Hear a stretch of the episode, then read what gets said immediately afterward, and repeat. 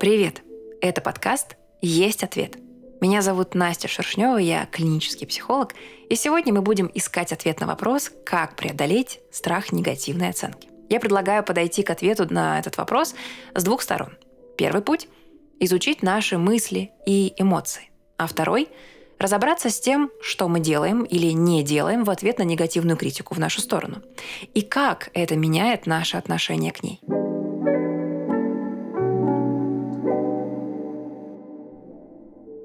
Страх возникает в ответ на угрозу реальную или прогнозируемую.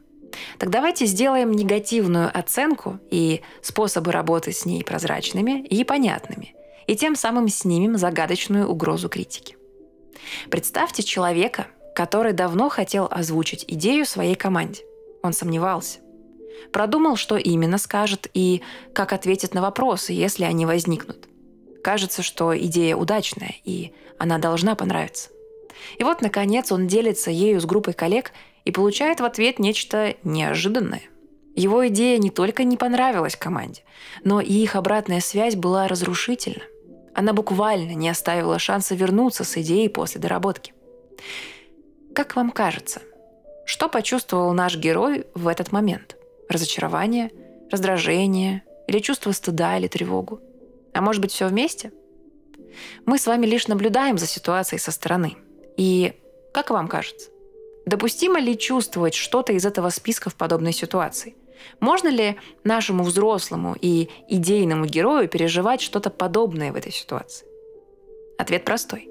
Можно, допустимо. Нет плохих или хороших эмоций. Есть эмоции, которые мы переживаем. Переживаем, не оцениваем.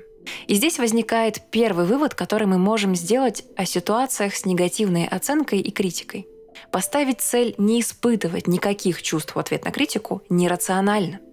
Ведь наши эмоции – это часть здорового ответа психики на происходящие вокруг изменения. Если негативная оценка вызвала у кого-то огорчение, тревогу, стыд или вину, первый шаг – принять эти чувства такими, какие они есть. Идеальной или правильной реакции нет. Вы имеете право на чувства, которые переживаете. Важнее – что вы с ними делаете? Рвете рубашку, запрыгиваете на стол и рычите на обидчиков или помогаете себе с ними справиться? Заботясь, а не наказывая. Если случилось что-то, в чем мы видим угрозу, нам страшно. Если нашу работу отвергли, нам обидно, мы грустим.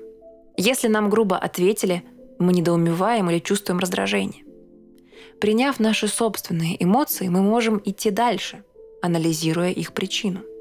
А причина кроется не в самом событии, а в том, как мы его понимаем, какое значение находим. Как вы могли предположить, дело в нашем мышлении, а именно в мыслях. Давайте на секунду проберемся в голову нашего героя. О чем он думал перед встречей или когда делился идеей? А что он подумал, когда услышал негативную оценку?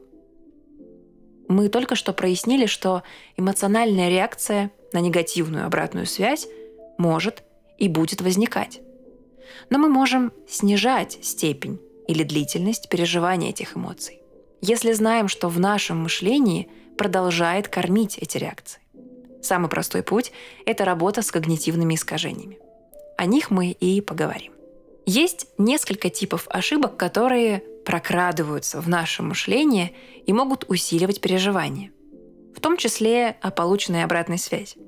Рассмотрим три ошибки, которые могли быть у нашего героя. Первое искажение – это ментальный фильтр. Например, наш герой уже сталкивался с негативной критикой в свой адрес. У него могло возникнуть представление о себе как о человеке, чьи идеи не нравятся окружающим. И он обречен на негативную критику. Отсюда его долгая подготовка к тому, чтобы только озвучить идею.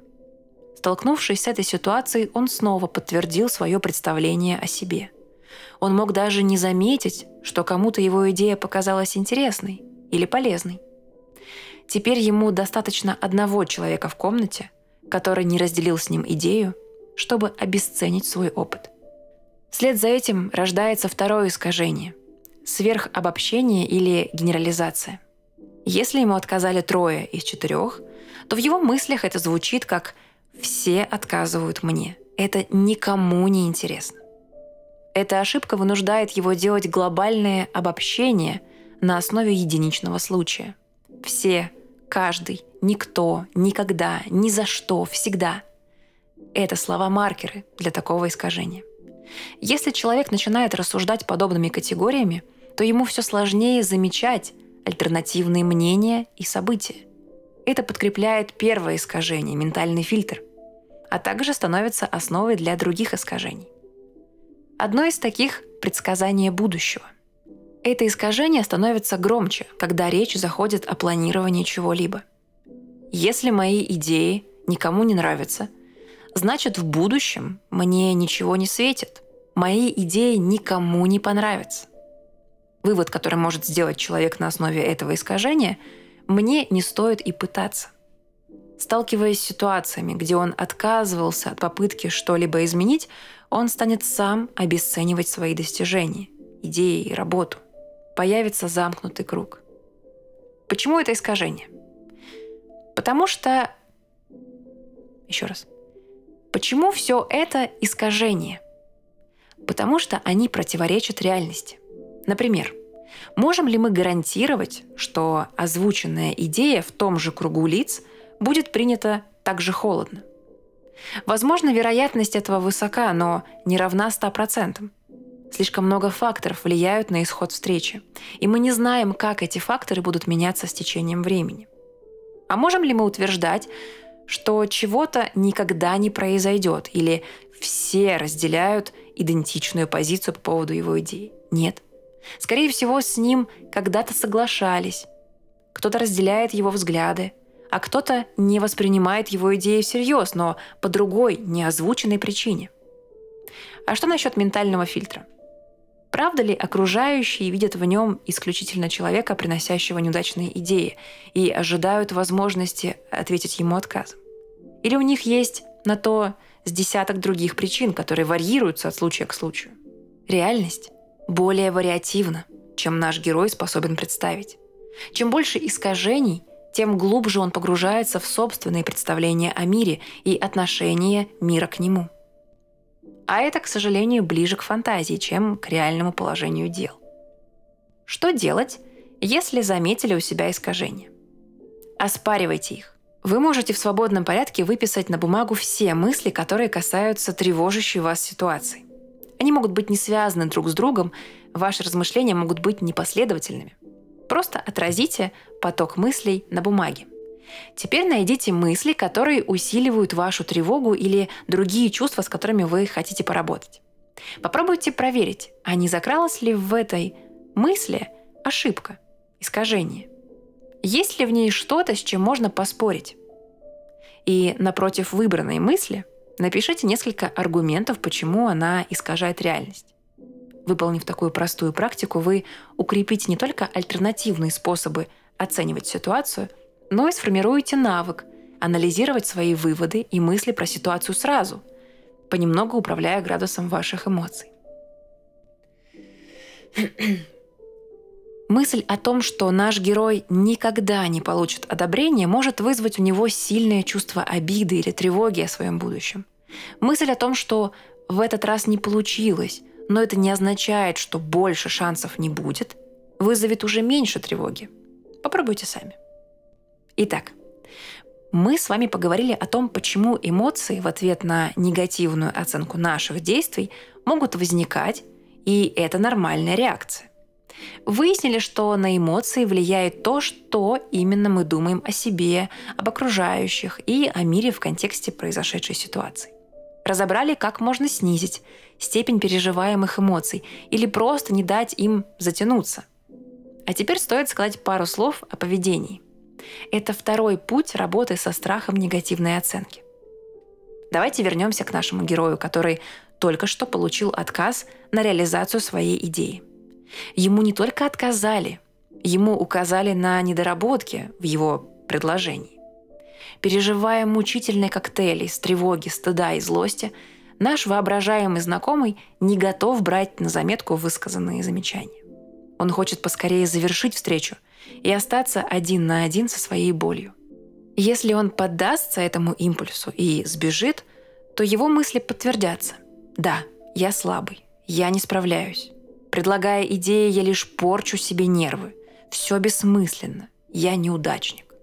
Ему будет сложнее оспорить эти мысли, ведь его опыт их как будто бы подтверждает. А это уже весомо. Что делать? Пережить другой, новый опыт. Самый простой способ – сознательно дать противоположную реакцию. Не просто поблагодарить за обратную связь и поспешить закончить разговор, а наоборот, задать больше уточняющих вопросов. Не с целью оспорить их, а искренне изучить, на чем основаны выводы членов команды. Или продолжить участвовать в обсуждении других вопросов, проявить активность в разговоре, перетянуть на себя инициативу. Не бегство и защита, а выход на прямой контакт и способность выдерживать давление.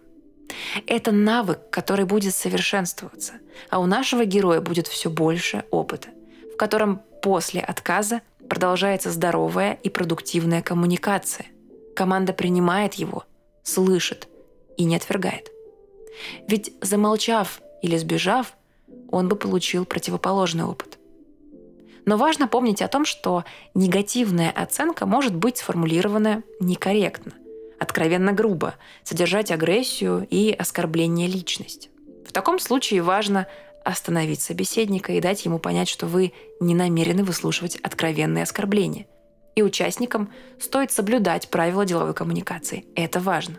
Я надеюсь, что в наших с вами рассуждениях мы пришли к ответу на вопрос, как преодолеть страх негативной оценки.